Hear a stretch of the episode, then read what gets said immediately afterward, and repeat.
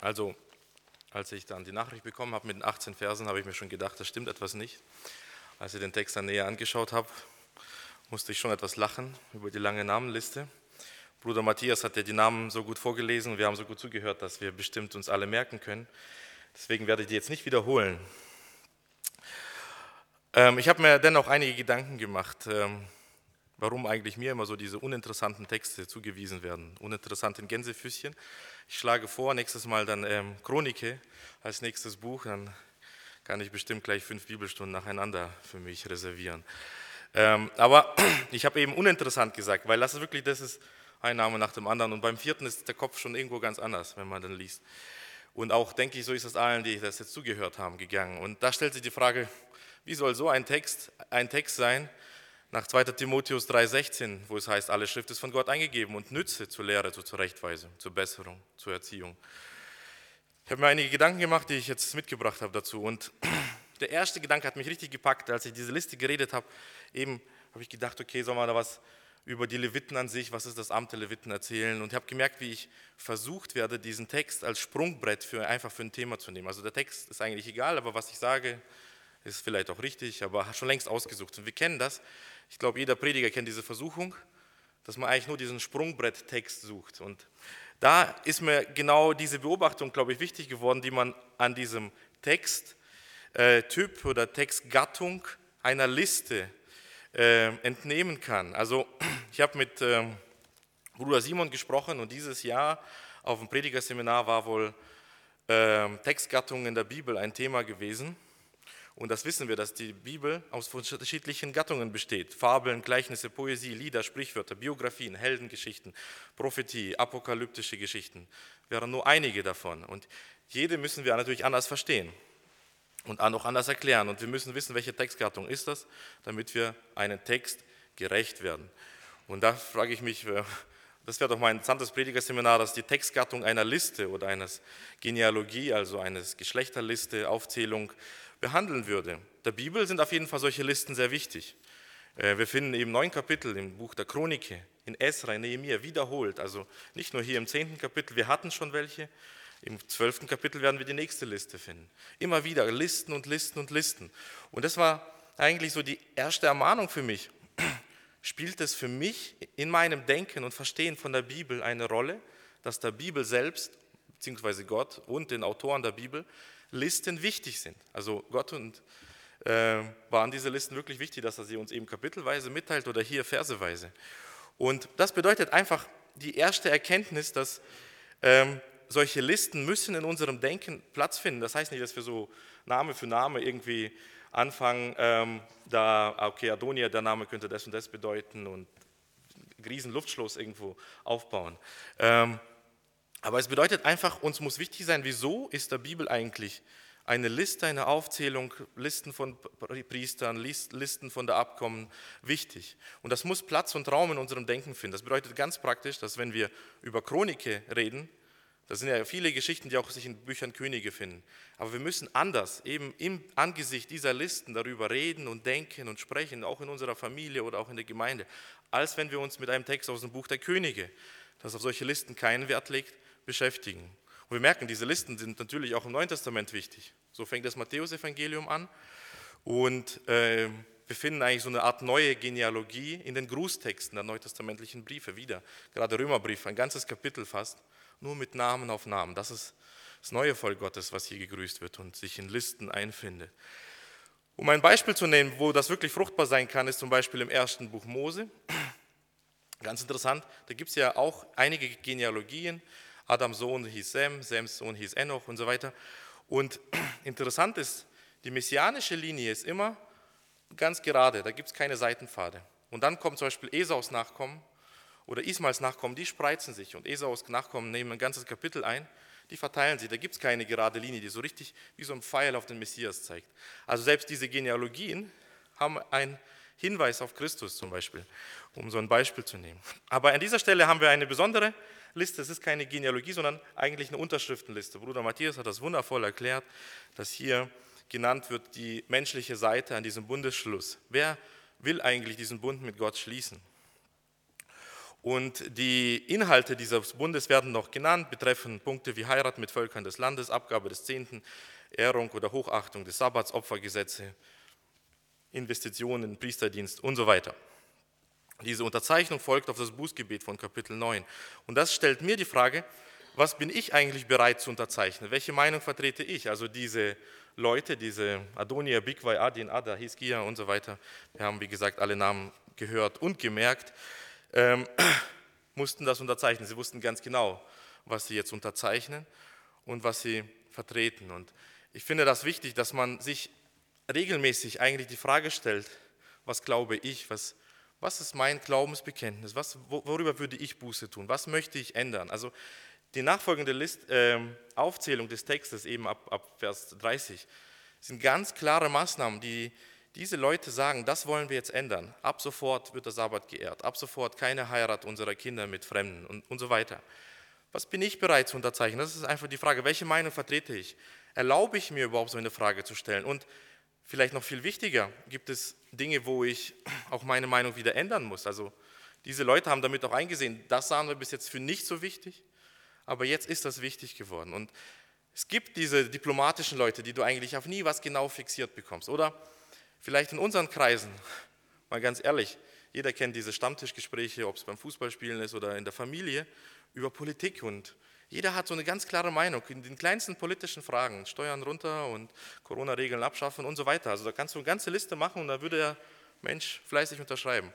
Wieso können wir das zum Beispiel in solchen Dingen, aber nicht in Glaubensfragen das bringt uns oft in Schwierigkeiten. Da Glaubens- oder auch ethischen Fragen können wir uns plötzlich nicht mehr ganz so eindeutig fixieren. Ich erinnere mich an eine alte Dame, die wir früher mal mit dem Bus von der Kirche nach Hause gefahren haben und nicht in dieser Gemeinde, also versucht nicht zu interpretieren, ich denke, niemand kennt sie. Ähm, und sie hat immer gerne erzählt von der ganzen Heilmedizin, die sie sich zubereitet. Also sie wusste ganz genau, sieben Blätter von diesem Gewürz mit 13 Blättern von diesem Gewürz, sieben Tage mariniert bei 30 Grad, dann fünfmal schütteln nach links, dreimal schütteln nach rechts und fünfmal am Tag einreiben und du wirst gesund. Und das, jedes Mal war das ein anderes Rezept auf jeden Fall. Und gleichzeitig aber hat sie sich immer darüber beschwert, sie kann sich nichts aus der Bibel merken und alles macht ihr so Mühe und sie kann sich da gar nichts merken. Und sind wir nicht manchmal so wie diese Dame, dass wir... Äh, bei den wichtigen, entscheidenden Punkten nicht unsere Unterschrift runtersetzen können, wo es wirklich wichtig wäre. Was mir persönlich sehr hilft, und das möchte ich vielleicht weitergeben, ist, wenn man zum Beispiel regelmäßig um die gleiche Zeit einmal im Jahr am gleichen Ort ist. Also wir konnten jetzt drei Jahre in Folge immer am gleichen Ort als Familie Urlaub machen. Und es war ganz interessant zu sehen, du konntest ganz genau wissen, in diesen drei Jahren hat der Sohn diese Entwicklung gemacht, die Tochter diese. Man konnte ganz deutlich bei dem gleichen, weil immer die gleichen Sachen gemacht wurden, nur ein Jahr später, sehen, was sich auch schlechter entwickelt hat, was besser war. Und ähm, das ist für mich auch so eine Art Überprüfen, was unterzeichne ich eigentlich.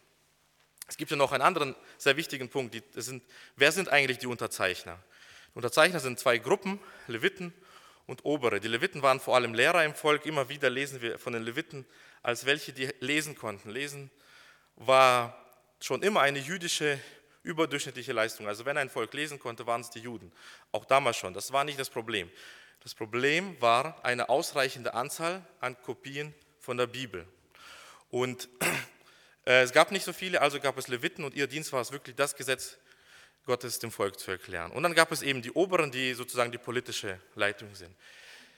Eigentlich zeigt uns das darauf hin, dass hier so eine Politik des Checks and Balances stattfindet, also einer Gewaltenteilung. In Israel ist ganz interessant, in allen Völkern drumherum war das üblich, dass sich die Könige irgendwann als Gott anbeten lassen haben. In Ägypten war das so, in äh, Persien, in Babylon war das so, überall.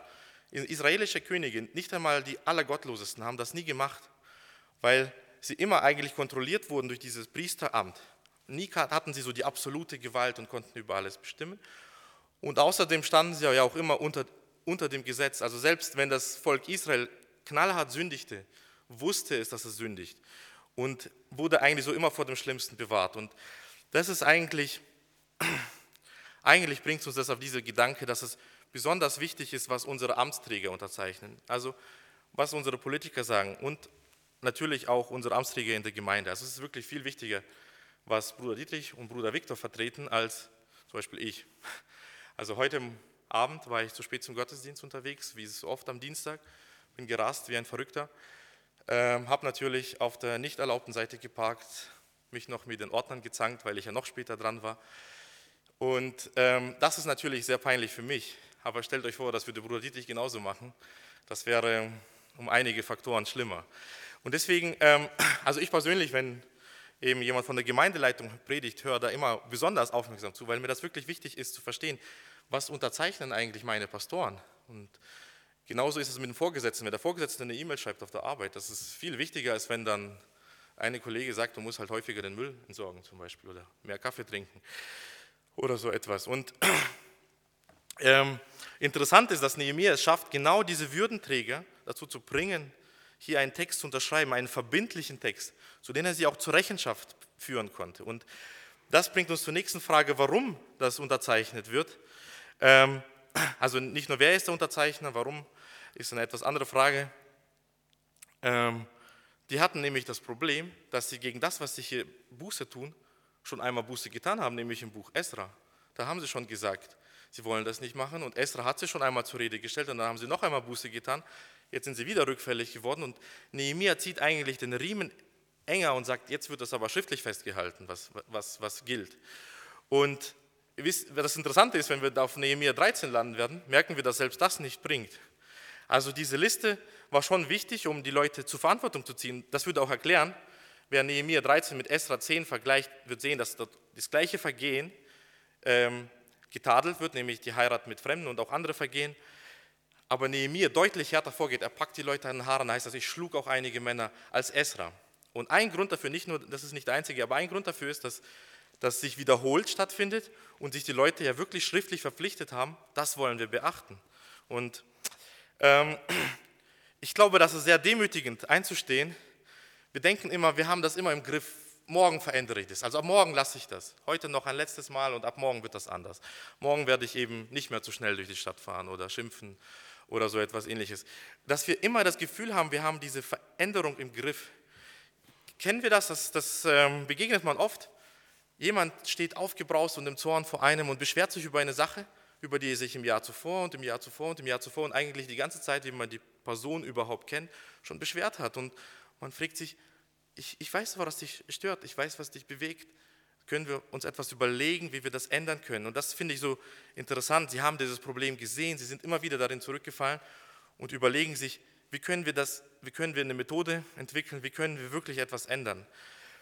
So Vorsätze schaffen, das würde ja passen zum neuen Jahr, wo wir kurz davor stehen. Ich weiß, Vorsätze klingen so gesetzlich, oh nein, ich nehme mir etwas vor und ich baue doch auf meinem eigenen Fleisch, aber äh, Bruder Matthias hat in seinem Gebet gesagt, wir haben jetzt ein neues Herz.